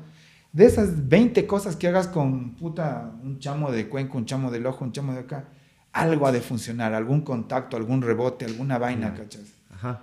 Y, y- y justo entendiendo tú desde tu oído ya como más experimentado dentro del hip hop y el rap, te has montado en uno de estos como, como tú mismo iniciabas diciendo, como montarme en personajes para tratar de crear un tema, pensar como, a ver, voy a hacer un tema más ligado a este sonido más sur de Quito, o un sonido mucho más norte, o un sonido mucho más como de nuestra, nuestro propio territorio, estas cosas como que se van contrastando, has, te has puesto en los zapatos de otros como para empezar a componer con esa sonoridad. No ¿O creo crees que es muy porque- cagado llegar? No creo porque yo también tengo mi sonido bien guanaco, ¿cachas? Claro. Entonces ya desde que le meto no... Capaz hago un tema con un man del sur y yo y va a ser como una mezcla de esas dos cosas. Así, Claro, no va a terminar como de, ser una sola nota, dices vos. Ajá, porque yo también, o sea, de donde vengo también hay una escuela, ¿no? O sea, ahí un también hay, hay un sonido. No soy solo, puta, ahí está. Donde Gente, Ajá. están los Cronquilas, está el Zuco, o sea, ahí también hay, ahí también hay música, hay manes que rapean bien. Hay escuela, o sea, no es que yo soy el man de Amato, ahí hay un montón de gente. Que del putas, loco. Oye, ñaño, qué arrecho que te hayas caído a conversar, loco. que- Gracias, gracias. Nunca hemos Gracias. conversado tanto tiempo. Cierto, es verdad. loco. Nunca hemos conversado. Creo que en un concierto de que se canceló en Riobamba, ¿te acuerdas? Cierto, Nos que estuvimos ahí en esa verga, lastimosa anécdota, hijo. Hecho verga, era Guanaco y Trébol y se ley, por cancela. primera vez. A mí me rayaron hasta el carro, loco. Ahí, es que era en una calle media tránsfuga, ¿no? Como que estaban construyendo recién. Fue, de- fue denso, verás, porque este, este mismo pana hace un concierto antes. ya. Y chucha, metimos 600 personas en un lugar, loco, y ganamos todos y quedamos felices. Ahí, en Riobamba. En Riobamba, pero en un local central, en ese, ni sé cómo, Ah. ese que había, ni sé cómo, eh, no me acuerdo, uno que cerraron, pasó un drama ahí, pasó algo denso, creo. Y el man se le ocurre para economizar hacer en un barrio botadazo con la calle de... De, De tierra, de pues, loco. Pucha, ahí no, la chica de tacos no se bajaba a entrar al concierto, ¿me entiendes? O sea, era como la cagó, se autosaboteó. Sí. Había una gente Bueno. ahí, pero el man en media huevada, creo que nosotros queríamos entrar pagados y no nos quería pagar, no nos quería pagar, no nos quería pagar. Y dijimos, entonces no tocamos. De ahí pasó huevadas, el man mismo ya creo que suspendió. Y la gente, se, alguna gente se la tomó como, ah, estos hijos de putas creídos no, no tocan y nos fueron rayando el carro. No. Pero por suerte habíamos cobrado creo que la mitad, loco, y fuimos ya con eso así, ya la- del despecho a chupar, así a... Ahí mismo se quedaron. O sea, no en ese lugar, en Riobamba, pero ya en, ya en un hotel, en un bar, alguna huevada así. Oye, y justo eso te ha pasado full, porque. O, o- es algo como raro que te suceda, porque también tú ya has estado en escenarios totalmente contrastados con cosas que pasan en el hip hop, que son mucho más precarias en cuestión de sonido, como que no hay tanto financiamiento para una tarima, para cosas así. ¿Cómo empezaste tú como a, discernir también qué shows aceptabas? ¿O cómo empezaste como a, a ver como ese abismo de diferencia que hay entre un festival y también una tocada mucho más de rappers, que es más de barrio, como este trip? Claro. O sea, lo bacán es que yo creo que, el- o sea, yo lo que pienso es que el artista es, es, es su peor enemigo, ¿cachas? El peor enemigo del artista es el mismo artista, porque es el que acepta ir a un lugar donde no hay luces, acepta ir a un lugar sin sonido, acepta ir a un lugar por, cin- por 100 dólares a uno que no... Dices, dame 100 dólares y ni siquiera te dan los 100 dólares si nos llegas, tocas y después el mañana te da los 100 dólares, o sea, como no pides anticipo, no firmas contrato, haces todo Claro. mal, toda tu cadena está hecha mal. Ajá, ajá, ajá. Entonces ahí sí es como el aporte de la Belén, de que ella es administradora, abogada, pero gestora cultural. Y es como que normó todos esos procesos y claro, empezamos haciendo como shows eh, en el sur de conciertos underground, pero les decían, pero nos decían, oye, que vengas a tocar. Porque hay un rato que estás, estás, te llaman, cachas. Claro. A todas estas bandas que ahorita mismo están en boga, de ley les llaman. Y los manes pueden ir por nada, por 100 o por 300 o por 500. Si vas por 100 te contratan 20 veces. Si vas por 500 te contratan 5 veces, pero es capaz es más plata, ¿cachas? O sea, es como entonces es como esa mentalidad de capaz toco menos en menos lugares, pero con gente que en realidad me aprecia. Y para mí no solo es la plata. Para mí no solo es la plata, para mí también es como recién nos llamaron unos panas de Napo Resiste, como, oye, vengan, hagamos una canción de esto que está pasando aquí, les damos de comer y de dormir, y vamos a subirnos en kayak para que vean cómo es la huevada. O vamos a este Turuco Fest y les invitamos a compartir con la comunidad. O sea, no solo es la plata, sino es el cariño, el decir, puta, ve, el prioste de la fiesta quiere que vengas a, a tocar y van, les van a dar de comer. O sea, el amor de la gente, ese, ese recibir. Porque esta cosa de que vengan nomás así como cualquier cosa y ponerte ahí a que, a que hagas lo que sea. Entonces fueron estos shows como chiquitos de full de 300 dólares así por todo Quito, ta, ta, ta, ta. Pero ya, ya, ya vivíamos, nosotros ya tenemos una hija y vivíamos así, pa, pa, pa, pa. 300 a mí era un aporte, loco, iba, tocaba así dos veces a la semana. Y en Sudacaya tocábamos en huevadas de notas y siempre estábamos pagando deudas de videos y ni siquiera me pagaban 80, claro. entonces no me servía de nada casi. Claro. Entonces fue creciendo, creciendo, creciendo y poniendo límites, loco, hasta que llegó el primer show en el que me pagaron de verdad. O sea, un man que pucha le agradezco toda la vida, me dijo, ¿cuánto cobras? Yo le dije, puta, me puse como el precio más caro que pensaba. Y le dije tanto y el man de me puso más. Ah, te puso, me puso más porque dijo, vienen otras bandas de otros lados que les pagan tanto, ¿cachas? O sea, como un gestor cultural que se daba cuenta de todo mi esfuerzo que vine haciendo. Y un man viejo, o sea, un señor viejo. Se daba cuenta de todo el esfuerzo que vine haciendo y, y, que a los otros manes, claro, vos vas y te presentas, te dicen, y para que toquen después de Gondwana y después a los manes les pagan 20 lucas y a vos te pagan mucho menos y es como, o puta le pagan 50 lucas a la otra banda y, no, y, dicen que el artista nacional no es tan bueno.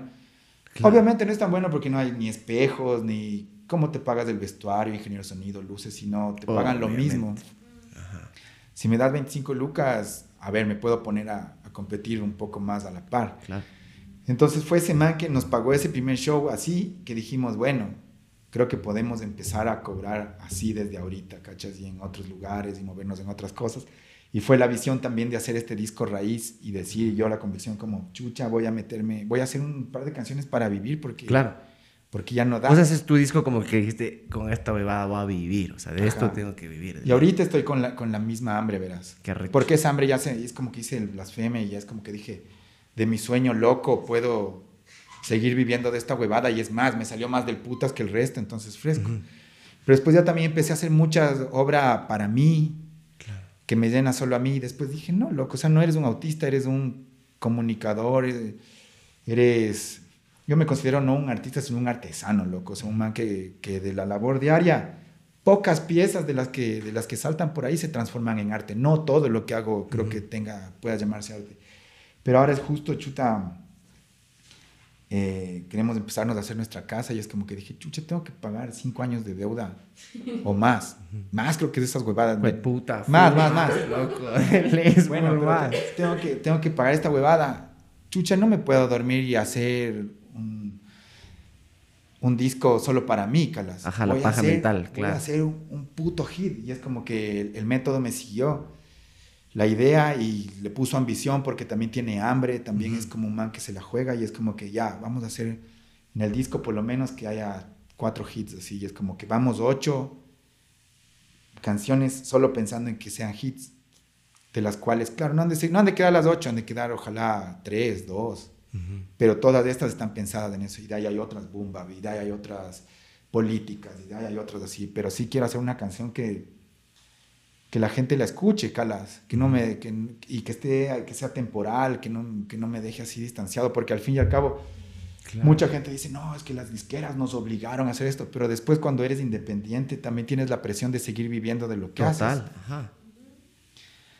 Y es como, yo no puedo sentarme en el confort de, de, de otras personas, que tampoco critico, pero tienes tu trabajo en un banco o en una empresa y el fin de semana tocas en una banda, sino para mí es 100% esto, entonces es como, y quisiera seguirlo manteniendo así al menos por, cuando, por el tiempo que se pueda, ¿cachas?